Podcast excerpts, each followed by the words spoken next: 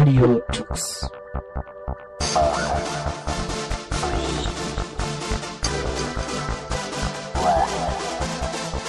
The German Linux Radio, the German Linux Radio. Ready to take off, würde ich mal sagen. Kann losgehen. So, Genau. ich begrüße hier den äh, Thorsten Dreher. Dreher? Dreier, ja? Ja, hallo. Und den Thorsten Brehm. Genau, hallo. Ihr seid vom FlightGear-Team, habt ihr einen Stand auf den Berliner Linux-Tagen und stellt euch vor. Stellt euch vielleicht einmal kurz selbst vor. Ja, Thorsten. ich bin der Thorsten Dreier. Ich bin beim Flightgear-Team seit, ich weiß nicht, fünf oder sechs Jahren dabei. Hier auf dem Linux-Tag auch schon zum vierten oder fünften Mal jetzt dabei mit dem Stand. Ähm, bin einer der Entwickler, bin also im Source Code aktiv dabei, habe ein Flugzeug gebaut und ganz viel von diesem Hightech-Equipment, was da hinten auf dem Stand steht, auch mitgebracht in meinem Auto. Und ähm, vorgestern, nein, vor drei Tagen, jetzt ist das schon her, doch etliche Kabel da zusammengesteckt, dass man den Spaß haben kann, den man da haben kann. Ja, ja hallo, ich bin der Thorsten Brehm. Ich bin seit ja, knapp anderthalb Jahren erst dabei bei, bei Flightgear und habe zunächst angefangen, ja, ein paar Flugzeuge zu designen, eben ein bisschen, bisschen geflogen einfach und ja, dann irgendwann auch in den, den Source Code so ein bisschen abgestiegen halt und jetzt auch dabei, so ja, einige Dinge zu überarbeiten, halt ein bisschen aufzuräumen an vielen Stellen halt und ja, bin auch das erste Mal jetzt hier auf dem Linux-Tag dabei. Habe schon eine andere Messe mit Flightgear vorher mitgemacht, da in Holland, eine äh, Simulationsmesse, wo ja nur Flugsimulatoren praktisch ausgestellt wurden. Okay, Und das ist ja das, genau, sehr speziell. genau, sehr das war speziell. eine, genau, eine spezielle, ja, Flight Simulation Weekend ist das, ja, das in, äh, in Holland, in der Nähe von Amsterdam jedes Jahr gibt. Und genau, das zweite war halt heute ich bei der Messe dabei und heute sind wir die einzigen halt hier mit einem Flugsimulator und entsprechend, ja, beschäftigt waren wir auch am Stand in den letzten Tagen hier. Ja, natürlich, ist ja auch sehr interessant. Ich war selbst bei euch, habe es einmal probiert. Es war phänomenal, diese kleine Cessna äh, ja, selbst zu erleben, zu steuern. Und es ist ja wirklich der Wahnsinn. Aber ich bin einigermaßen heil runtergekommen, auch wenn ich über das Grün gelandet bin. also es ist phänomenal. Aber vielleicht sollten wir erstmal für die Hörer da draußen erklären, was ist Flightgear? Okay, ein Flugsimulator. Aber was äh, unterscheidet jetzt Flightgear von anderen Flugsimulatoren? Zum Beispiel die von Microsoft, X-Plane, glaube ich. Ja, von Microsoft ähm, heißt es FSX, Flight Simulator 10. Ein anderes kommerzielles Produkt ist X-Plane, was uns natürlich entscheidet, unterscheidet und weswegen wir auch hier sind. Wir sind ein Open Source Projekt. Wie ähm, alle Open Source Projekte auch, können wir uns ähm, im Internet frei herunterladen, also nicht uns, sondern unsere Software natürlich. ähm, die Sourcen, die, die, die Quellcodes stehen zur Verfügung. Äh, das Projekt ähm, bietet seine Dateien kostenlos an. Wir sind lizenziert unter der GPL-Lizenz, das heißt auch eine kommerzielle Nutzung ist sogar möglich. Und das entscheidet uns natürlich, unterscheidet uns natürlich unendlich von Microsoft oder auch von anderen kommerziellen Produkten. Entstanden sind wir aus der Unzufrieden heraus, Unzufriedenheit heraus mit den kommerziellen Produkten, nämlich dass diese Produkte ihre Schnittstellen nicht offenlegen. Möchte man Erweiterungen anbauen, möchte man äh, neue Modelle erfinden, möchte man an der Flugdynamik selber etwas verändern, hoffentlich verbessern, dann scheiterte man sehr, sehr oft daran, dass diese Schnittstellen nicht offen und nicht verfügbar waren und auch die Bereitschaft dieser, dieser Hersteller doch sehr eingeschränkt war, an deren äh, Programm etwas zu ändern. Und so sind vor, ich glaube, 12, 13 Jahren in den USA einige Entwickler losgegangen und haben ein erstes Konzept entworfen, wie man einen Flugsimulator selber programmieren konnte.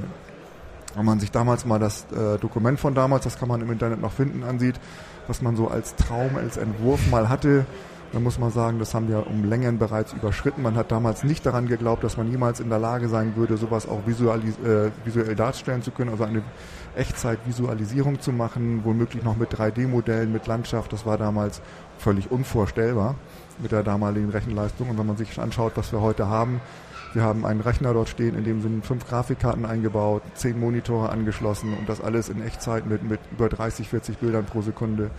Ich habe mal irgendwann überschlagen, wie viel Megapixel wir da pro Sekunde ausrechnen, aber es sind doch einige. So haben wir doch einen, einen ziemlich weiten Weg in den letzten 12, 13 Jahren zurückgelegt. Mhm. Klingt sehr interessant. Auf die technischen Sachen mit den ganzen Monitoren können wir später nochmal eingehen. Äh, mich würde jetzt interessieren, wa- was, was treibt euch dafür, äh, jetzt für Flightgear wirklich zu benutzen? Wirklich dieses offene und das ähm, immer wieder dazufügen von neuen Modellen und ähm, ja, die Erweiterbarkeit, die ihr ja auch schon angesprochen habt. Oder was ist der genaue Grund dafür, dass Ja, ihr das X, äh, gibt- Flight Gear benutzt? Ja. Es gibt viele verschiedene Gründe. Es sind auch sehr viele unterschiedliche Leute unterwegs im, im Flight Halt einige, sage ich mal, Leute wie mich, die einfach eben Flugfans sind, sage ich mal, die ja alles interessiert, so rund um äh, die, die Fliegerei, die selber zwar nicht fliegen in meinem Fall, aber halt dann gerne sich damit beschäftigen und ähm, gerne halt entsprechende Instrumente für die Flugzeuge eben nachbilden und ja auch einfach auch mal das, äh, das Ganze dann eben in, in echt eben auszuprobieren oder im, im Simulator. Und es gibt eben viele andere, die, die mögen einfach ja, Flugzeugmodelle, ne? so wie viele halt gerne Flugzeuge bauen und aus ja, Einzelteilen zusammensetzen, ferngesteuerte Flugzeuge. Gibt es eben auch viele Leute, die gerne Flugzeuge modellieren einfach, ne? die sich mit dem CAD-Programm gerne hinsetzen und die ganzen Details genau ausmessen und nachbilden und diese Dinge einstellen. Und wir haben ja auch eine sehr große ja, ähm, ja, ähm, Entwicklergemeinschaft sozusagen dann, die ähm, einzelne Flugzeuge immer wieder hinzufügt oder bestehende Flugzeuge verbessert, noch irgendwie feststellt, da fehlt noch irgendeine Klappe oder irgendein ein, ja, Leitwerk, eben das noch sich nicht richtig bewegt und sich darum kümmern. Und so gibt es eben sehr viele verschiedene Gründe. Ne? Es gibt auch Leute, die einfach zum Beispiel nur die äh, Wetter irgendwie interessiert. Ne? Winde, Turbulenzen, diese Dinge Das halt, das irgendwie richtig abzubilden halt im Flugzeug. Und ja, die sich dann mit solchen Modellen beschäftigen, sagen, okay, ich habe das vielleicht auch an der Uni irgendwie gemacht, irgendwie mal theoretisch gesehen, solche Modelle. Und dann mal versuchen halt, ja, im Simulator das mal, mal richtig einzubauen. Während des Fluges dann auch richtig ja, ein bisschen durchgeschüttelt wird sozusagen halt und solche ja, Phänomene eben nachzubilden. Also ich nenne es manchmal ein bisschen despektierlich, das ist so Modelleisenbahn Next, Next Generation. ähm, Ja. Wenn man früher so wirklich Modelleisenbahn im Keller aufgebaut hat und kleine Bäumchen gepflanzt hat und kleine Mannequin da reingesetzt hat und alles möglich realistisch gemacht hat, ähm, ich glaube, dieser, dieser Antrieb, der, das scheint irgendwie so ein genetischer Defekt von uns Menschen zu sein, dass wir so die Welt im Echten ein wenig in der, in der Miniaturwelt nachbauen wollen. Und äh, so Computerkids, wie wir alle irgendwie zu sein scheinen, ähm, wird das dann heute auch gerne virtuell im Rechner gemacht. Das hat den Vorteil, dass man, dass man sich dabei nicht in den Finger bohren kann und sich auch nicht die Finger mit Sekundenkleber zusammenklebt, sondern einfach nur die Maus über den Bildschirm schubst. Und mit einem relativ einfachen Programm, mit ein bisschen Übung tatsächlich schafft, eine virtuelle Welt im, im Rechner neu zu erfinden und dort auch ein wenig in seiner Traumwelt zu leben. Ich glaube, das ist tatsächlich so ein Antrieb von vielen, vielen Menschen. Ähm, meine persönliche Motivation, als ich damals damit anfing, war, dass ich ähm, tatsächlich ein Pilot bin. Ich kann also auch wirklich richtige Flugzeuge fliegen. Aha. Privatfluglizenz? Ich habe eine? Berufspilotenlizenz. eine Berufspilotenlizenz. Ja, genau. Also habe ich einen echten Piloten neben mir sitzen. Ja, auch mit einer privaten Pilotenlizenz wäre ich ein echter Pilot. Ja, äh, ja natürlich, natürlich. Aber ja, also ich- wirklicher Berufspilot. Ja, ich bin dann, habe eine richtige Berufspilotenlizenz. Ich darf auch Flugzeuge bei jedem Wetter fliegen, auch wenn sie mehr als einen Motor haben und solche Dinge tun. Und wenn man das, das mal gelernt hat, ähm, dann ist es ganz sinnvoll, dort ein wenig in Übung zu bleiben. Und so kann man als Pilot ganz gut mit Flugsimulatoren ähm, sogenannte Verfahrenstrainings machen. Also überlegen, ähm, ähm, in welcher Situation man welche Knöpfe zu drücken hat, welche Schalter man umlegt, auf welche, auf, welche, auf den Landkarten, wo man hingucken sollte, um zu wissen, in welche Richtung die Landebahn ausgelegt wurde. Ähm, dafür war ich auf der Suche nach einem Simulator, den ich in meiner Übungszeit im Winter gerade, wenn man nicht so viel unterwegs ist, benutzen kann. Ähm, da kamen natürlich die üblichen Verdächtigen erstmal auf den Markt, halt sprich der Microsoft und der X-Plane. Nun habe ich schon vor vielen, vielen Jahren alle meine, mein, mein Windows-Betriebssystem vom Rechner verbannt und arbeite nur noch mit Linux und dann war die Auswahl plötzlich sehr bescheiden und so bin ich auf Flightgear gestoßen stellte dann fest, dass das Flugzeug, was ich ganz gerne benutzen würde, im Flightgear nicht vorhanden war und was muss man in so einer Situation machen? Entweder das kommerzielle Produkt oder man macht es halt selber. Und so war mein Einstieg eben bei Flightgear, dass ich dann dieses Flugzeug, mit dem ich gerne trainieren wollte, nachgebaut habe im Flightgear. Dann fing ich an, Fehler im Programm zu finden oder Dinge zu finden, die nicht so funktionierten, wie sie es wollten. Habe dann an das Team Patches geschickt, weil ich obendrein auch noch Softwareentwickler bin, passte das ganz gut zusammen. Und irgendwann habe ich wahrscheinlich die Entwickler so sehr mit meinen ganzen Bugfixes genervt, dass die mich irgendwann fragen, sag mal, willst du nicht direkt selber einchecken können? Dann kriegte meinen Schreibzugriff auf das Repository und so ist die Sache dann immer größer und immer größer geworden. Da ich auch noch ein bisschen mit Handwerk zu tun habe und noch mal elektrotechnischen Beruf gelernt habe, passte das halt irgendwann alles zusammen und dann ist dann halt so ein bisschen Hardware daraus entstanden, die ich dafür auch noch gebaut habe. Okay, Hans Dampf in einen Gassen, würde ich mal behaupten. Ja. Also, okay, machen das viele ähm, Piloten ähm, jetzt, ne, dieses äh, quasi, wie du gesagt hast, dieses Üben für den Winter Das an Simulatoren? Also jetzt nicht, natürlich nicht das Fliegen wirklich, ähm, ja, das Fliegen ja auch, Mhm. aber die Verfahren, wie hast du das genannt? Das nennt sich Ver Verfahren? Verfahrenstraining. Mhm, Das Verfahrenstraining. machen sehr, sehr viele Piloten tatsächlich, ja. Das ist auch eine ganz sinnvolle Sache. Man kann sich damit einige Flugstunden sparen. Sparen auch im im Sinne von Geld sparen, denn die Dinger sind ja doch ganz schön teuer, diese Flugstunden. Und man, man kann wirklich sehr, sehr viel Übung erlangen darin. Also nicht Übung im wirklichen Fliegen, sondern wirklich im, im Abarbeiten von Checklisten, im Umgang mit Kartenmaterial und wirklich dieses, dieses, dieses Trainieren von Handgriffen ist dort ein, ein ganz entscheidender Punkt, ähm, dass man wirklich in einer Stresssituation, wenn es wirklich ums eigene Leben geht, wenn man wirklich also in einem echten Flugzeug sitzt und ähm, die Situation mal sehr spannend wird, dann, dann ist es ganz gut, wenn man einige Handgriffe mal geübt hat und weiß, wo man hingreifen muss, um einen Knopf zu bedienen oder einen Schalter zu bearbeiten. Was mache ich, wenn ein Triebwerk ausfällt? Was mache ich, wenn da oben dran noch Nebel ist und der Wind etwas stärker wird? Und dann, dann weiß ich ungefähr, habe ich es einmal schon mal gemacht. Und das hat auch den Vorteil, dass ich Situationen üben kann, die ich im echten Leben eigentlich so niemals erleben möchte. Ähm, ja, zum Beispiel ein Triebwerk fällt in niedriger Höhe aus bei schlechtem Wetter. Das versucht man im echten Leben eher zu vermeiden, soll aber mal vorkommen. Und so ist es ganz schön, wenn man das mal in einem Simulator mal simuliert hat.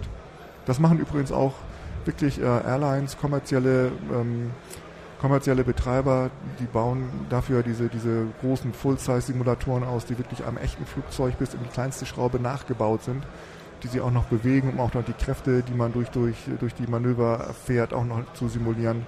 Ähm, die Militärs machen sowas ständig, weil deren Flugzeuge so sündhaft teuer sind, dass man da den kleinsten Fehler nicht tolerieren kann. Ja, das stimmt. Arbeitet ihr vielleicht auch an so einem Full-Size-Simulator schon? Nachdem ich das da hinten schon gesehen habe, so ist der Schritt ja äh, quasi gar nicht mehr so weit. Ja, das Problem ist, dass mit jedem Schritt Richtung Full-Size-Simulator sich irgendwie die Anzahl der Kosten, die wir da ja. zu deckeln haben, ähm, sich nicht nur verdoppeln, sondern irgendwie vervierfachen oder gar exponentiell steigen. Also einen richtigen Full-Size-Simulator werden wir wohl nicht hinkriegen. Ähm, es gibt jedoch Gerüchte, dass wir wohl auf einem der nächsten Linux-Tage tatsächlich mit einem echten Flugzeug hier ankommen werden, was dann hier an die Messehallen stellen wird. Oh, ho, ho, ho. Das äh, sollte man sich dann auf jeden Fall angucken, natürlich.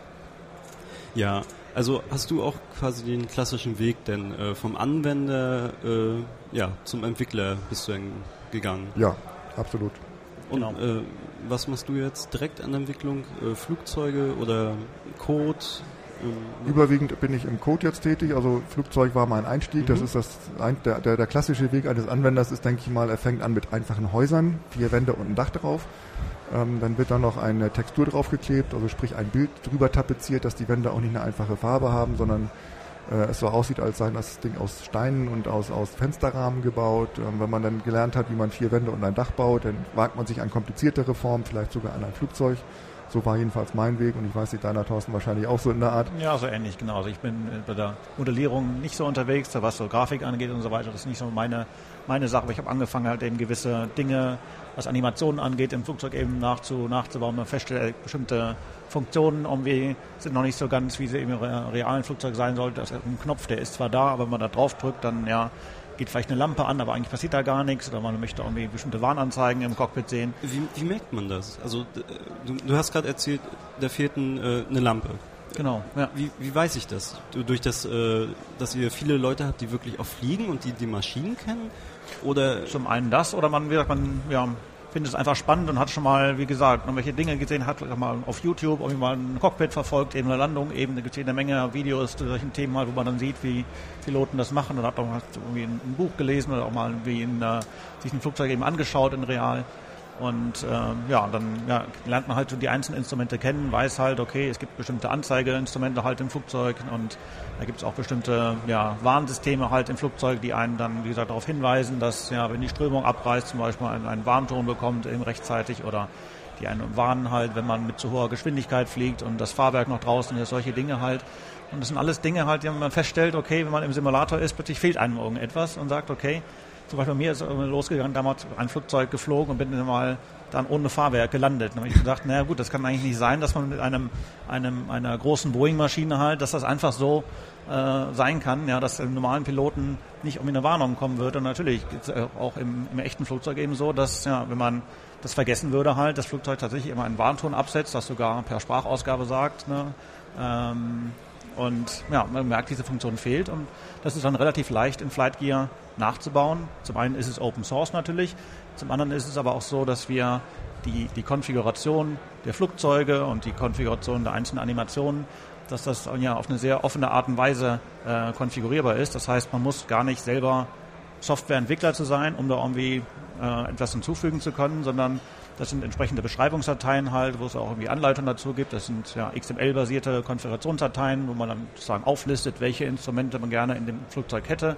Es gibt halt eine, eine fertige ja, äh, Auswahl an, an Standardinstrumenten halt, die man dann einfach hinzufügen kann. Kann dann sagen, okay, ich hätte gerne ein, ein Höhenmesser in diesem Flugzeug und ich hätte gerne eine, ja, ein bestimmtes Warnsystem in diesem Flugzeug installiert.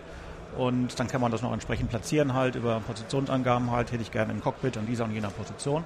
Und ja, auf die Art und Weise kann man relativ schnell, wenn man sich das Flight Gear einmal installiert hat, eben da, da einsteigen und ja, erste kleine Änderungen vornehmen und nach und nach lernt man dann so die einzelnen Möglichkeiten kennen. Und ja, dann gibt es halt inzwischen eine ganze Menge ähm, Entwickler, die da sehr, sehr, ja, schon, schon professionell kann man sagen, halt die, die Flugzeuge weiterentwickeln und mit einem sehr, sehr hohen Qualitätsstandard sozusagen halt die, die Flugzeuge ausbauen. Und ja. Wie viele Flugzeuge habt ihr denn? Sehr viele inzwischen, ja. Also wir haben, ähm, ich weiß nicht, einige hundert Flugzeuge, glaube ich, okay. verfügbar inzwischen. Wie Allerdings muss man sagen, natürlich ist es so, dass sie von äh, sehr unterschiedlicher Qualität sind. Also wenn man schaut, gibt es natürlich eben sehr viele Flugzeuge bei uns, die zunächst mal, wo nur das Modell fertig ist, wo jemand eben ein Hobby hatte und sagt, okay, ich mach, äh, modelliere gerne Flugzeuge, ich bin gerne mit dem CAD-Programm unterwegs und äh, erstellt dann diese Flugzeuge zum Beispiel ein man muss dann eben dann schauen halt, okay, findet sich jemand, der das Flugzeug noch ein bisschen weiterentwickelt, ne, der dann genau drauf schaut, dass das Cockpit auch eben komplett ist, der dann vielleicht mal die, die Flugdynamik entsprechend einrichtet, dass man sagt, naja, okay, das Flugzeug ist ein großes Flugzeug, fliegt sich aber irgendwie viel zu, viel zu agil, das kann irgendwie nicht ganz stimmen, ne, dass das äh, Flugzeug in real so, so ähm, ja, schnell und so, so ja, im Wind leicht hin und her äh, wackelt.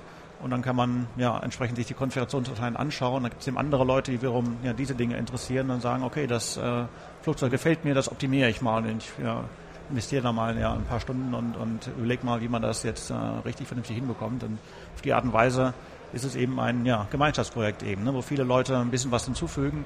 Und einige Flugzeuge inzwischen sind halt wirklich sehr, sehr ausgereift, halt eben bis ins Detail, bis ins Cockpit und die Grafik und Warnsysteme, Instrumente. Und das sind natürlich dann so die, die Juwelen halt, die wir dann auch darunter haben, die natürlich von der Zahl her etwas geringer sind, aber äh, nach und nach ja, wächst die Zahl der, der guten Flugzeuge in unserem du hast, System. Du hast eben gesagt, ähm, investiert ein paar Stunden, ähm, das ist ähm, leicht untertrieben. Genau. Ähm, einige Stunden summieren sich bei einem gut ausgebauten Modell schnell auf einige Wochen, Monate, Jahre. Also ich schätze mal so die Zeit von, vom ersten Wurf eines Flugzeugmodells bis zu dem Zustand, es hat wirklich detaillierte, detailliert ausgearbeitete Funktionen und Techniken da drin. Da können schnell drei, vier Jahre ins Land gehen mit wirklich intensiver Arbeit. Also tausend investierte Arbeitsstunden da drin sind dann gar nichts. Man kann relativ schnell so eine äußere Hülle machen, also dass man so ein 3D-Modell sieht, aber bis es dann auch wirklich in detaillierten, funktionsfähigen ähm, Simulationen arbeitet, es sind wirklich Monate der Arbeit da drin. Und deswegen ist auch die Anzahl der wirklich gut modellierten Flugzeuge doch eher gering, denn vielen Leuten verliert relativ schnell der Mut bei der Arbeit. Ja, okay. Aber ihr habt sie. Und durch die Community wird es ja immer auch weiter vorangetrieben, so wie ich es jetzt rausgehört habe, so ja. dass die Anzahl dieser Flugzeuge natürlich immer wächst. Genau. Äh, kommen wir mal dazu. Wie fange ich an, wenn ich jetzt äh, mich zu diesem Zeitpunkt äh, sage, ja, ich möchte Flight Gear ausprobieren? Wie lege ich los? Also das, der erste Einstieg ist www.flightgear.org. Okay. Äh, unsere Website, die ähm, Einstieglinks zu allen unseren, unseren Veröffentlichungen bietet. Wir haben ein Wiki, wir haben ein Forum. Natürlich gibt es auch die Entwickler-Mailing-Liste, wo man dann später mal Fragen stellen kann. Aber unter flightgear.org gibt es einen äh, Menüpunkt, der heißt Download. Ähm, da geht es eigentlich los. Der erste Schritt ist natürlich, ich brauche die Software. Ich lade mir also das runter, was ich brauche, je nachdem, welches Betriebssystem habe. Ich hoffe natürlich, wir benutzen alle Linux. Da gibt es äh, für einige Distributionen vorkompatierte Binaries. Wer seine Lieblingsdistribution nicht findet, bekommt das äh, Source Tarball und kann ein Bild von Source starten. Dann lädt man noch einige Menge an Data runter, also an Daten, an, an, an äh, Oberflächenmodell der Erdoberfläche mit, mit Flugzeug, äh, mit, mit Flugplatzkonfiguration, mit, mit äh, Wetter, mit einigen Standardflugzeugen sind wir mit ein paar hundert Megabyte dabei. Installiert sich das, ruft die Exe auf, bekommt ein kleines, ähm, eine kleine Starter-Applikation wo man dann sieht, äh, welche Flugzeugmodelle zur Verfügung stellen und man startet in der Regel in San Francisco International Airport, das ist unser Standardflugplatz, der auch schon recht gut ausgearbeitet ist. Und ähm, ja, dann sitzt man in seinem Flugzeug, wahrscheinlich relativ frustriert, weil erstmal gar nichts passiert. Man muss ähm, sich dann schon ein wenig damit beschäftigen. Also unsere Lernkurve am Anfang ist doch relativ steil tatsächlich. Ähm, wir haben den Anspruch, ein Simulator und kein Spiel zu sein und das heißt, wir simulieren, simulieren alles, wie so ein richtiges Flugzeug eben ist. Das sind eben viele Schalter und Knöpfe, die in der richtigen Reihenfolge betätigt werden müssen und ähm, auch äh, besonderes Verhalten von Propellerflugzeugen zum Beispiel, wenn sie Gas gegeben auf der Startbahn stehen und langsam losrollen, dann rollen die nicht nur geradeaus wie auf Schienen, sondern versuchen man da links und rechts auszubrechen. Man muss also gegensteuern und ähm, das braucht schon ein bisschen Übung, bis das funktioniert. Wir haben auch Hubschrauber übrigens an Bord und äh, vorhin am Stand haben wir es gerne mal gezeigt. So die, die ganz enthusiastischen, die sagten, lass mich mal ran, das geht doch alles ganz einfach. Ich habe gesagt, wenn du es geschafft, länger als eine Sekunde zu fliegen bei deinem ersten Start, dann bist du ein guter. Und ähm, die meisten Starts beim Flugzeug, äh, bei meinem Hubschrauber, die gehen so nach deutlich unter einer Sekunde bereits äh, schief und enden in einer Bruchsituation. Okay, ähm, ich habe jetzt also ähm, das aus den Quellen installiert oder heruntergeladen, je nachdem. Stehen in San Francisco und äh, möchte losfliegen. Ähm, ihr habt da ja, wie ich hinten gesehen habe, so tolle Knüppel, Schalter, Rädchen, Monitore, irgendwie alles.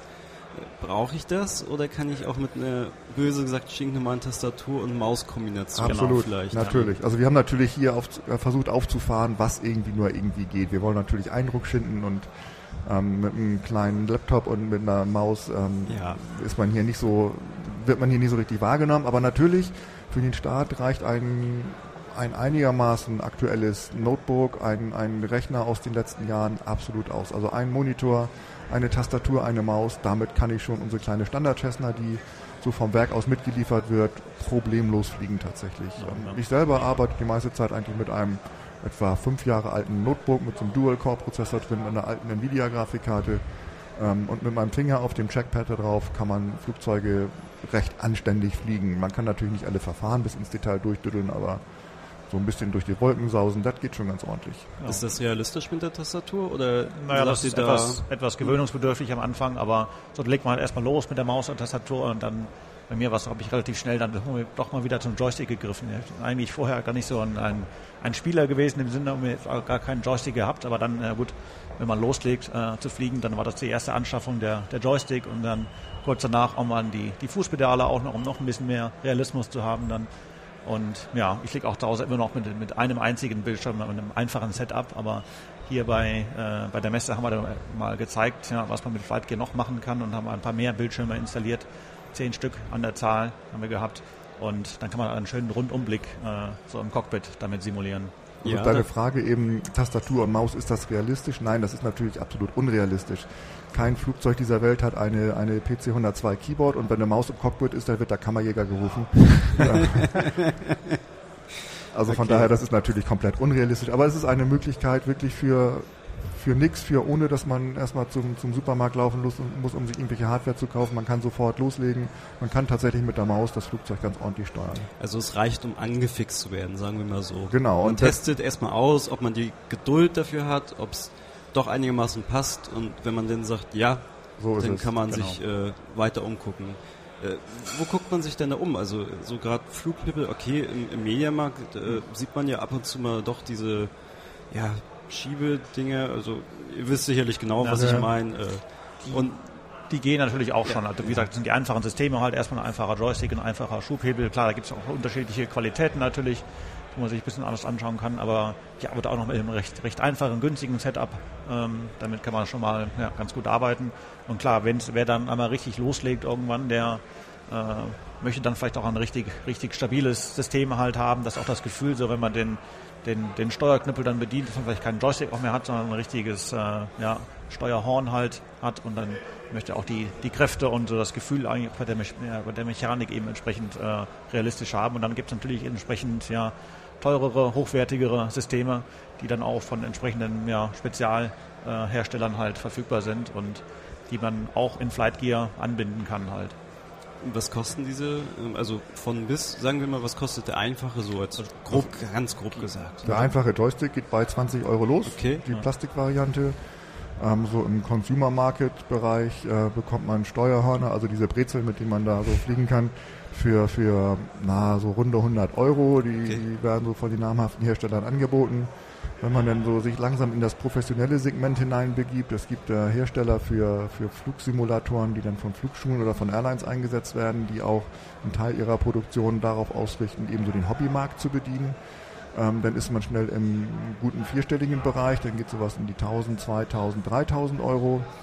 Und ähm, ja, nach oben hin ist da keine Grenze. Ja. Also es gibt dann so ein paar Verrückte, die kaufen sich eine ausgemusterte F-16, also so einen alten Kampfjäger, stellen die bei sich ins, äh, in den Keller oder äh, bauen da ein kleines Häuschen drumrum und äh, da sind dann alle Controls, das sind die echten Controls. Aber da kann man die Anzahl der Nullen so mit 6 und 7 wohl mal locker beziffern, denke ich mal. Aber natürlich ist es ja auch ein Hobby, auf jeden Fall. Und äh, wie jedes Hobby, man kann von bis, äh, naja, bis unendlich Ja. ausgeben. Äh, gut, aber wir haben jetzt einen kleinen Überblick äh, bekommen.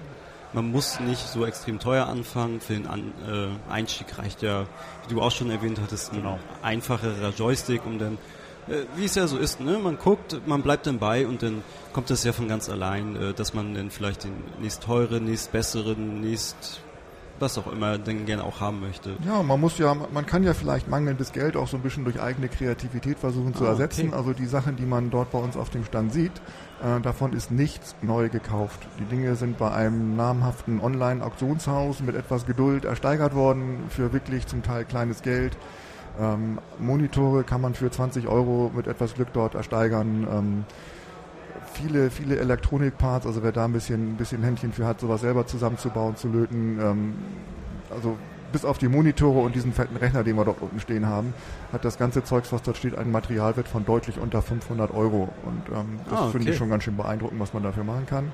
Natürlich ist da eine ganze Menge Arbeitszeit reingeflossen, das so zusammenzustellen, aber Ja. ich sag mal, mit einem guten Einkaufsgutschein von Ikea, vom Baumarkt und vom Elektronikhändler um die Ecke kommt man schon eine ganze Ecke weit. Ja klar, aber da sind wir auch wieder beim Hobby und äh, ich finde das klasse. Man hat Handwerk, ihr habt Handwerk, ihr habt äh, kreativ, äh, kreative Einflüsse, ihr habt reines Programmieren, also ihr habt ja wirklich alles. Und Ja.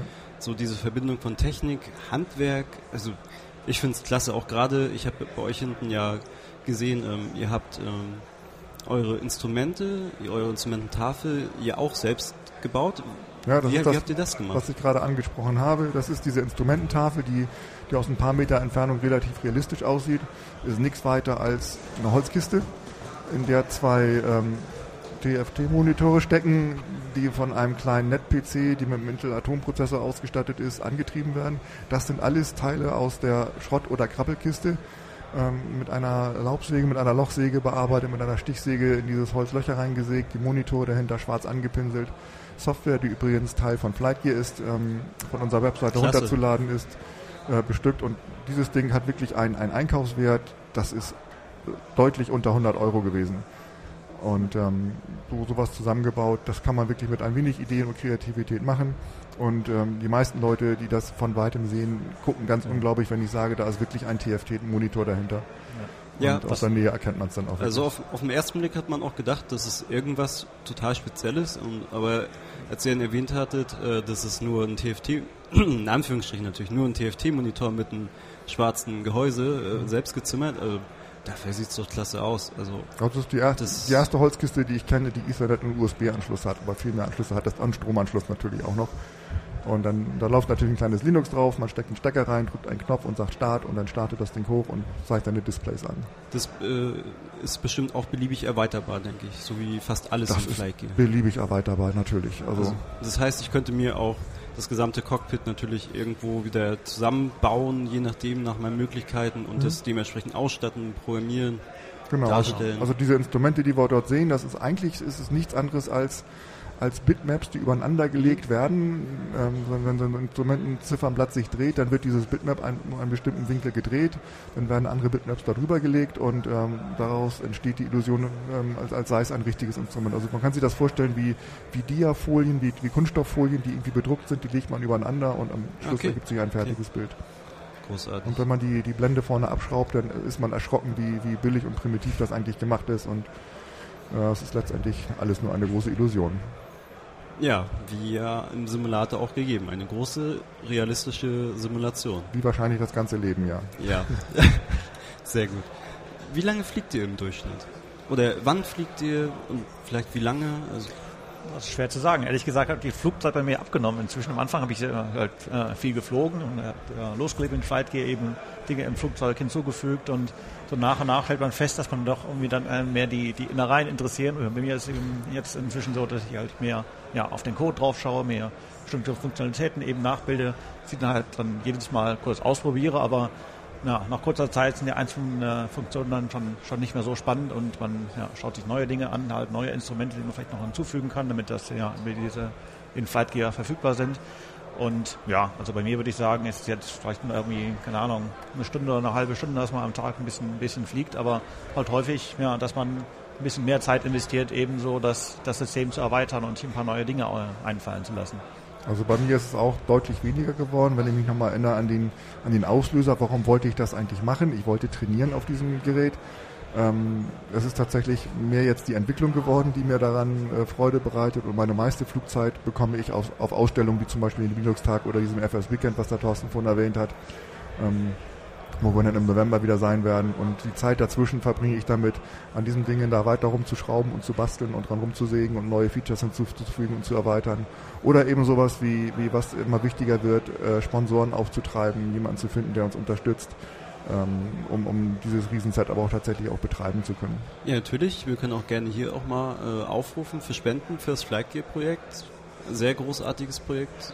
Sehr viel Spaß. Also ist sehr unterstützenswert, auf jeden Fall. Ich habe auch gesehen, ihr werdet von Thomas Kern äh, technisch ein bisschen unter. Ja, genau. Also letztes Jahr haben wir auf dem Linux-Tag hier die Thomas Kern AG kennengelernt, äh, die, die Hersteller dieser Server-Hardware. Wir sind zu denen einfach ganz todesmutig hingegangen und äh, haben unser Problem geschildert und die Idee präsentiert, dass es doch ganz nett wäre, auf ihren schnellen Rechnern mal nicht nur so eine CPU-Burn-In-Software laufen zu lassen, sondern eine, die auch ein bisschen netter aussieht. Und das fanden die als eine ganz tolle Idee. Und so haben wir uns bei denen in der Firma mal getroffen, haben präsentiert, was wir vorhaben und so sind wir jetzt, glaube ich, ein ganz gutes Team geworden und äh, haben auch darum gebeten beim Linux-Tag, dass wir auch in der Nähe ähm, relativ dicht beieinander die Stände bekommen und so, dass wir uns dann gegenseitig aufeinander verweisen können. Und das klappt auch ganz gut, glaube ich. Ich glaube, wir sind beide ganz zufrieden mit der Situation. Wie sieht das bei euch community-technisch aus? Also wenn ich zum Beispiel eine Frage habe, jetzt äh, einfach auf die Website, habt ihr ein Forum, habt ihr Genau. Ja, ach, ja. ihr hattet das Wiki ja auch schon erwähnt. Wie, wie sieht das bei euch ähm, so aus? Ja, man kann also einerseits natürlich mal schauen, eben, was es an Informationen schon gibt. Dann schaut man eben mal auf die Webseite drauf, geht ins Wiki, sucht mal nach, nach gewissen Dingen. Und zum anderen gibt es auch ein sehr aktives Forum, wo wirklich sehr viele Leute unterwegs sind. Da findet man auch schon eine Menge Fragen zu ähnlichen Problemen, was die Installation angeht oder gewisse ja, Add-ons, die man sich auch herunterladen kann von der Webseite, ja, wie man sie installiert und wie man ja, gewisse Veränderungen vielleicht auch vornimmt. Und wenn man dann halt selber nicht weiterkommt, gibt es natürlich auch sehr viele Leute in dem Forum, die einem da auch mal helfen. Da kann man auch mal eine Frage eben posten. Und wie gesagt, die, die Gemeinschaft ist da schon relativ groß inzwischen, sodass man da auch meistens äh, recht schnell jemanden findet, der, der einem da weiterhelfen kann. Und klar, wenn man dann richtig die Details wissen möchte, so wie äh, neue Funktionalitäten irgendwie zu integrieren werden, dann gibt es eben auch die Mailingliste eben, wo die ja, Kernentwickler sozusagen halt unterwegs sind und ähm, ja, neue, neue Dinge eben besprechen und einem da auch Auskunft geben können. Ja, und wer ganz dringend eine Antwort braucht, der kann natürlich auch ins Chat gehen. Also wir haben einen eigenen IRC-Kanal, wo sich auch immer eine ganz erkleckliche Anzahl von Entwicklern und Anwendern drauf tummelt. Und wer da mal eine schnelle Frage beantwortet haben möchte, der kann sie da einfach mal in den Ether schießen und mit etwas Glück findet sich dann auch derjenige, der kompetent antworten kann. Es findet sich immer jemand, der antworten kann. Ob die Antwort immer kompetent hat, ist, das muss man dann für sich selbst entscheiden. Oder natürlich für ganz todesmutig, äh, Todesmutige, die können heute noch äh, hier langkommen. Aber Ihr selbstverständlich. Seid in der Halle 7 1b äh, oder 1a. Kann man euch finden, kann man äh, euch, nee, nicht euch, aber kann man mit euch fliegen. Genau. Und also das, das, natürlich eine großartige, das ist natürlich eine großartige Chance. Also wer den, den Stand von Radio Tux gefunden hat, der äh, dreht sich einmal um 180 Grad und geht so schräg rechts geradeaus, bis er unseren Stand gefunden hat. Ähm, und hier ist natürlich die einsame Chance, dass man wirklich hier ähm, vier von den Kernentwicklern wirklich vor Ort treffen kann. Das ist schon ähm, wirklich grandios bei einem Projekt, ähm, was wirklich international aufgestellt ist, wo die Entwickler über die ganze Welt verteilt sind. Davon vier auf einem Platz zu finden, das ist schon, schon großartig. Genau. Ja. Und die Anlage mal auszuprobieren, die wir hier aufgebaut haben, glaube ich, das ist auch wahrscheinlich ein, ein gewisses Erlebnis, weil ich glaube, so ein großes Setup, das dürften nur wenige hier sich äh, zu Hause aufbauen, wie wir das hier der, auf der Messe haben. Nicht mal wir selbst, muss man zugeben. Also das ist ja von dieser Größe mit so vielen Bildschirmen äh, doch etwas eine, ja, eine Einrichtung, die wir nur für, für Messen normalerweise dann hier so betreiben. Ja, wie schon eingehend erwähnt, sehr beeindruckend auf jeden Fall. Also man kann wirklich den Kopf drehen und sieht dann wirklich, als wenn man aus dem Flugzeug links rausguckt, das gleiche in rechts. Also das ist wirklich sehr faszinierend.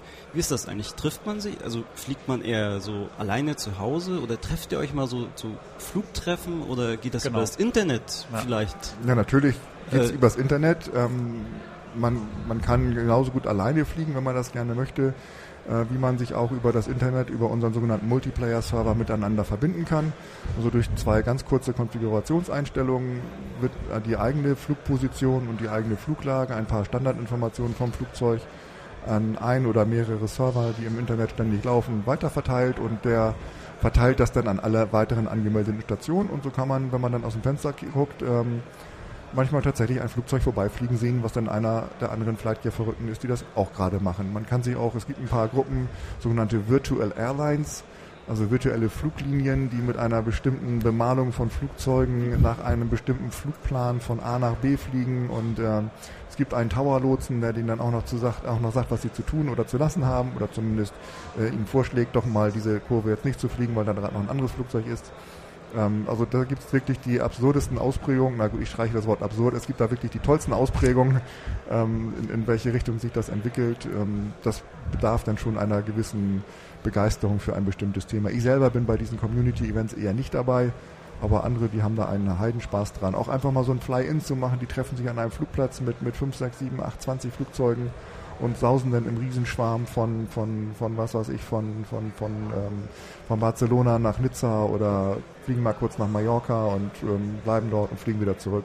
Genau. Oder mit, mit schönen kleinen Maschinen über die norwegischen Fjorde eben drüber. Die äh, Landschaft, die ganze Szenerie ist auch verfügbar. Und da gibt es eben durchaus auch ja, schöne, schöne Gegenden zu fliegen, die auch eben in, in Flightgate dann eben entsprechend nett aufbereitet sind. Genau. Eure Landschaften, ähm, wie habt ihr die generiert oder wie generiert die? Ähm, Was habt ihr dafür genutzt? Also oh, ich habe ja, hab jetzt gesehen, als ich bei euch das ausprobiert habe, äh, es war grob, aber äh, ja, es, es sah schon nach dem aus, was es sein soll. Mhm. Habt ihr das selbst erstellt oder habt ihr es irgendwo her? das, das, diese Landschaft wird äh, von uns generiert. Da haben wir auch den, den entsprechenden Verantwortlichen für bei uns am Stand, der dieses Thema so ganz groß unter sich hat. Wir benutzen frei verfügbare öffentliche Daten. Wir werden ganz oft gefragt, warum habt ihr denn nicht Google Maps oder sowas oder Google Satellitenbilder auf, euren, auf eurer Szenerie drauf? Wir benutzen natürlich nur frei verfügbare Daten, die auch mit unserer GPL-Lizenz kompatibel sind. Ähm, ganz grob kann man sich das so vorstellen, wir haben ein Konglomerat von, von verschiedensten Datenquellen angezapft, aus denen unsere, unsere Weltkugel generiert wird. Das ist zum einen äh, zum Beispiel das Höhenmodell, also die, die Information, in welcher Höhe befindet sich die Erdoberfläche eigentlich über, die mittlere, über der mittleren Erdoberfläche. Ähm, Berge, Täler, äh, Hügel, Kerben, äh, Oberflächen von, von Wasser.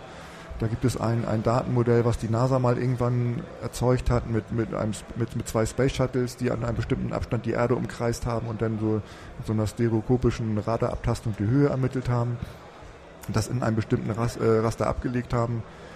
Ähm, das verknüpft mit, ähm, mit der Information, welche, welche äh, Geländetypen jetzt gerade die Oberfläche abdecken. Also ist es ein Acker, ist es ein Feld, ist es ein Wald, ist es eine Stadt. Wenn man das da drüber legt, hat man schon ganz, ganz nette, nette Struktur der Erdoberfläche. Natürlich gibt es zivilisatorische Merkmale wie Straßen, wie Brücken. Ähm, es gibt sowas wie Flussläufe, das bekommen wir aus einer anderen Vektorkarte. Wir würden sehr gerne die OpenStreetMap-Daten benutzen. Das geht zurzeit aus äh, lizenzrechtlichen Gründen nicht, da OpenStreetMap zurzeit noch eine Creative Commons Lizenz benutzt und wir unsere Daten per GPL verteilen, sind diese Lizenzen nicht kompatibel. Bei OpenStreetMap ist gerade eine Bestrebung im Gang, ähm, diese Lizenz umzuändern in eine GPL-kompatible Lizenz. Dafür muss allerdings jeder, der da mal was zu beigetragen hat, zustimmen. Deswegen, falls hier OpenStreetMap-Anwender dabei sind, die da noch nicht zugestimmt haben, von uns ein herzliches Bitte, bitte, bitte, stimmt dieser Lizenzänderung zu, damit wir auch im Flightgear die OpenStreetMap-Daten einbinden können. Wir haben einen, einen, äh, einen Mitarbeiter beim Flightgear, der hat Zugriff auf zwei fantastische Servermaschinen, die in San Diego stehen, ähm, mit einer äh, 10 Gigabit Internetanbindung. Ähm, das ist schon ganz schön knackig, äh, mit, mit fetten Festplattenkapazität. Der, hat eine Datenbank, wo all diese Informationen zusammenlaufen und wo er mit einem Skript diese Welt generieren kann. Das ist ein, ein Prozess, der mehrere Tage läuft und eine, eine, eine Welt generiert, wie du sie gesehen hast. Sie ist etwas grob, das hast, da hast du recht. Wir müssen hier einen, einen Mittelweg finden zwischen, zwischen Detailschärfe und Darstellbarkeit. Ja, das denke ich mal auch. Das äh, war ja auch nicht negativ gemeint. Das ist, äh, ist ja einfach so, ich, ich denke mal, ihr habt auch gar nicht die Rechenkraft, das jetzt in HD, naja, grob äh, übertrieben gesagt in HD zu rendern mit vielleicht noch Gebäuden in 3D und was nicht alles, das, das ist klar. Aber mhm es sieht halt schon mal gut aus und ich denke mal, ähm, mit den OpenStreetMap-Daten kommt ihr auch ein ganzes Stück voran. Oder Absolut, ja. Was also, ändert sich denn genau, wenn ihr OpenStreetMap einsetzt? So also wir, wir, können es, wir können die Welt bereits jetzt in OpenStreetMap generieren. Wir haben auch einige Landschaftsteile Berlin zum Beispiel mit OpenStreetMap-Daten da. Und dann kann man tatsächlich mit der Straßenkarte auf dem Knie auch tatsächlich die Straßen nachfliegen. Man erkennt eindeutig wieder, dass ähm, ähm, hier der Avus oder, oder bestimmte äh, Autobahnkreuze, auch größere Straßen in der Himmelsrichtung perfekt stimmen. Amsterdam, die Umgebung haben wir mit OpenStreetMap auch mal generiert. Die ganzen Kanäle dort zu sehen, das ist schon beeindruckend, das mitzukriegen. Ähm, wir können diese Daten jederzeit generieren. Es ist an Detailschärfe nicht mehr zu übertreffen, was wir dann dort an Informationen haben. Aber wie gesagt, das Lizenzmodell verbietet uns im Moment noch, das auch tatsächlich öffentlich zur Verfügung zu stellen. Und natürlich wird auch die Rechenkapazität, die wir zur Verfügung haben, im Laufe der Jahre wohl noch deutlich steigern, so dass wir dort auch immer mehr in der Lage sein werden, auch mehr Detailinformationen darzustellen. Super. Ähm, vielleicht zum Ende des Interviews äh, hin. Sucht ihr noch jemanden vielleicht? Also Programmierer, Community-Betreuer. Genau, aus allen Bereichen eigentlich. Also. Das, das, das, also das, wie schon erwähnt, jemand, der handwerklich vielleicht auch begabt ist, um äh, mal zu feilen. Na gut, vielleicht nicht direkt, aber ist auch ganz schön. Aber Programmierer, Community, Forum, jeder genau. kann sich ruhig Also melden. egal, was einen interessiert, ob man irgendwie im Bereich der, der Modellierung unterwegs sein möchte, ja, die mit 3D-Grafik äh, beschäftigen möchte, in der Programmierung, im, im Soundbereich ist immer schön, sage ich mal, auch ähm, echte Geräusche sozusagen einzubinden, Umgebungsgeräusche oder Geräusche aus dem Cockpit oder zum Flugzeug eben, dass sie auch ähm, realistisch abgebildet ist. Ähm, Leute, die einfach auch sich im, im, Forum ein bisschen aushelfen, der anderen Leuten weiterhelfen, die unser Wiki erweitern, Manuals schreiben. Also aus allen Bereichen eigentlich kann man bei äh, Fightgear Leute äh, jederzeit gebrauchen. Das äh, ja, die Gemeinschaft ist schon relativ groß, aber es verteilt sich eben, wie gesagt, über sehr, sehr viele unterschiedliche Bereiche und deswegen so gibt es immer wieder Engpässe halt in, in bestimmten ja, Dingen halt, wo man noch jemanden sieht, vielleicht ein Programmierer, der sich ja, mit einer speziellen ja, äh, Library auskennt oder mit speziellen ja, Funktionalitäten und wie gesagt, also jede Hilfe ist immer gerne willkommen. Also das kann Spezialwissen sein, das, das, das könnten, wenn, wenn, wenn es Softwareentwickler gibt, die schon immer mal ein Wettermodell programmieren wollten, wie kann ich in Echtzeit die Entwicklung von Wolken, von Wind, von, von Stürmen ähm, programmieren, dann können wir das wunderbar integrieren. Ähm, wenn es Handwerker sind, ich habe ja vorhin schon mal dieses dieses Gerüchteprojekt angesprochen, dass wir mit einem echten Flugzeug kommen wollen. Das ist also tatsächlich kein Witz gewesen. Wir sind da sehr intensiv am Arbeiten und am Vorbereiten, dass wir ein, ein, ein echtes Flugzeug ähm, umbauen und die Instrumente dort mit Flight hier ansteuern. Das wird ein, ein sehr aufwendiges Projekt werden, wo wir noch ganz viel Hilfe gebrauchen können von Feinmechanik ähm, über Grobmechanik. Ähm, da kommen solche Probleme, wie transportiert man so ein Monster übrigens eigentlich? Ähm, kriegt man einen Pkw-Anhänger dafür, wer also einen Pkw-Anhänger ähm, mit einer Tragkraft von ungefähr zwei Tonnen zur Verfügung stellen kann und ein und solche Dinge. Also das, das, sowas können wir gigantisch viel einsetzen und brauchen und da sind wir über jede Hilfe dankbar. Also einfach ins Forum reingucken und schauen, was da so an Aktivität ist, mal die Mailingliste abonnieren. Kriegt man ungefähr mit, was man da machen kann. Ja, alle sind ganz recht herzlich aufgerufen, äh, bei euch mitzuarbeiten, die Absolut. dafür Interesse haben. Ist ja auch, wie gesagt, ein echt tolles Projekt. Habt ihr Pläne für die Zukunft? Äh, vielleicht für die nächste Version, was da reinkommt? Oder äh, InFlight jetzt direkt? Ja, wir haben ganz, ganz, ganz konkrete Pläne tatsächlich. Ähm, die nächste Version, das haben wir jetzt hier auf dem Linux-Tag, haben wir ein, ein Release-Management äh, uns ausgearbeitet, wie wir in Zukunft regelmäßig Releases bauen werden. Das ist noch nicht offiziell abgestimmt, deswegen werde ich ja noch keine Details verraten, ah, aber okay, es wird ein okay. sehr regelmäßiges äh, Release geben. Äh, das nächste Release ist dafür jetzt schon für den Sommer jetzt geplant. Im Juli wird das, wenn das alles so abläuft wie jetzt gedacht, erscheinen. Ähm, konkrete Pläne für jetzt die, die nächsten, übernächsten Releases sind ähm, doch eher technischer Art. Also das ist die Infrastruktur, wie wir, wie wir verteilte Echtzeitsimulationen machen können, also wie wir mehrere Rechner untereinander verbinden können und die, die Daten untereinander austauschen mit, mit Zeitstempel zusammen, sodass auch bestimmte Dinge zu bestimmten Zeiten auch auf allen Rechnern gleichzeitig synchron passieren. Da sind wir unter der Haube ganz massiv am Arbeiten. Ähm, natürlich ist Bugfixes immer ein großes Thema. Memory Leaks sind zu bekämpfen, Performance-Fragen sind ähm, noch weiter anzugehen. Ähm, das sind so die großen Dinge. Und natürlich mehr Realismus reinkriegen, gerade im Bereich von Wetter. Da sind ganz, ganz große Aktivitäten im Moment im Gange. Habt ihr ein, äh, ein äh, Habt ihr das aktuelle Wetter drin auch oder nur äh, ja, aber random Wetter? Nein, natürlich haben wir das aktuelle Wetter drin. Ähm, also man kann es sich einschalten oder abschalten. Manchmal ist das aktuelle Wetter auch so grauenhaft, dass man dort lieber nicht fliegen möchte. Dann gibt es die Möglichkeit, dieses aktuelle Wetter auszuschalten. Aber ansonsten äh, sucht sich die Simulation aufgrund des Standpunktes oder des, des Flugpunktes besser des Flugzeugs den nächstgelegenen internationalen Flughafen heraus und fragt bei einem amerikanischen Server von, der, von dem dortigen Wetterdienst das aktuelle Flugwetter, was von diesem Flughafen gemeldet wurde, ab. Das kommt in einer kodierten Form daher, das dekodieren wir und machen zumindest zur Basisinformation Wolkenhöhe, Windrichtung, Temperatur, Luftfeuchtigkeit. Ähm, solche Dinge bauen wir ein ins Wetter und äh, es wird tatsächlich live angezuckt und wir haben gestern Abend, als wir hier die Halle verlassen haben, in den Himmel geguckt und gesagt, jo, das Wetter stimmt, sieht genauso aus wie im Simulator. Ja, zu faul rauszugucken quasi, nein. Äh, das ist echt. Ja, ich sehe, der Sebastian muss uns. Nein, nein, nein, nein. Wir haben, wir haben noch ein paar Minuten. Okay, also ihr habt quasi schon vorgeplant und äh, äh, veröffentlichen, veröffentlicht die nächsten Versionen dann auch regelmäßig und immer Bugfixing, neue Flugzeuge, alles das, je nachdem, was gerade ansteht. Absolut. Wir sind allerdings, wo du gerade gesagt hast, geplant, das muss ich ein bisschen dämpfen. Also wir sind schon ein ziemlich anarchisches Projekt. Ähm, Ja. ähm, es entwickelt sich eher, als dass es geplant ist. Äh, dieses Re- Release-Planung, die Release-Planung, die wir jetzt gerade erstellt haben, das ist tatsächlich etwas, was ich so im Flight ja noch nicht gesehen habe.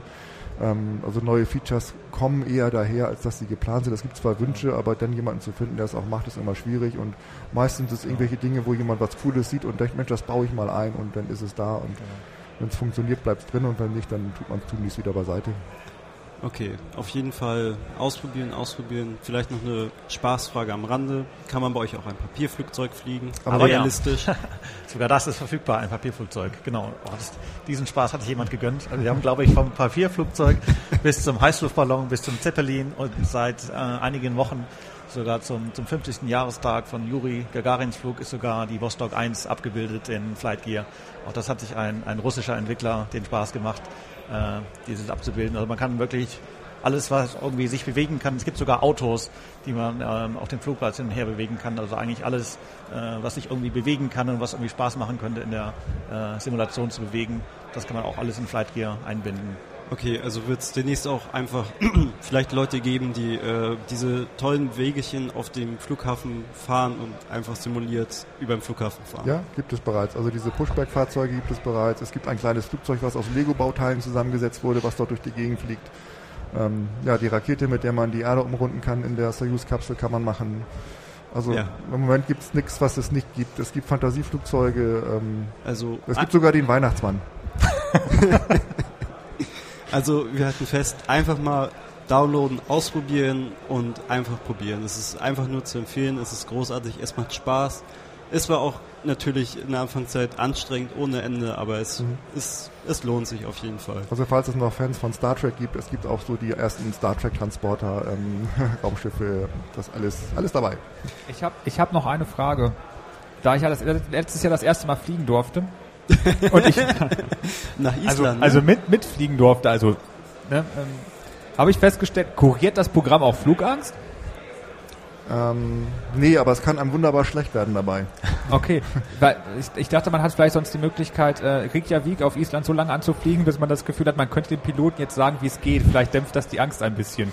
Also natürlich ist es sehr hilfreich, wenn man weiß, was da passiert, die Flugangst zu bekämpfen. Das ist also jetzt tatsächlich kein Spaß, sondern das ist, äh, wenn ich wenn ich weiß, was was der Pilot da macht und warum ein Flugzeug schaukelt, das kann man sich auf so einem Simulator tatsächlich im Vorwege schon mal angucken und ähm, schafft vielleicht etwas Vertrauen und Vertrauen hilft vielleicht dazu, Angst abzubauen. Okay, dann werde ich das, glaube ich, mal testen. Ja, recht herzlich eingeladen. Gleich hinten Genau. bei den Jungs vom Flight Gear. Äh, ja, zu erwähnen ist nochmal vielleicht der Chaos Radio Express, Express zum Thema Fliegen vom Tim Pritloff. Sehr gut. Wer ihn noch nicht gehört hat, unbedingt anhören. Und ja, ich bedanke mich beim Thorsten und Thorsten für Genau. dieses äh, tolle Gespräch. Und ja, wir machen jetzt weiter mit ein paar Takten Musik. Okay, und vielen Dank auch. Danke auch. Ja. Tschüss. Das war eine Sendung von Radio Tux, herausgegeben im Jahr 2011 unter Creative Commons bei Non-Commercial Sharealike.de. Lieder sind eventuell anders lizenziert. Mehr Infos auf radiotux.de.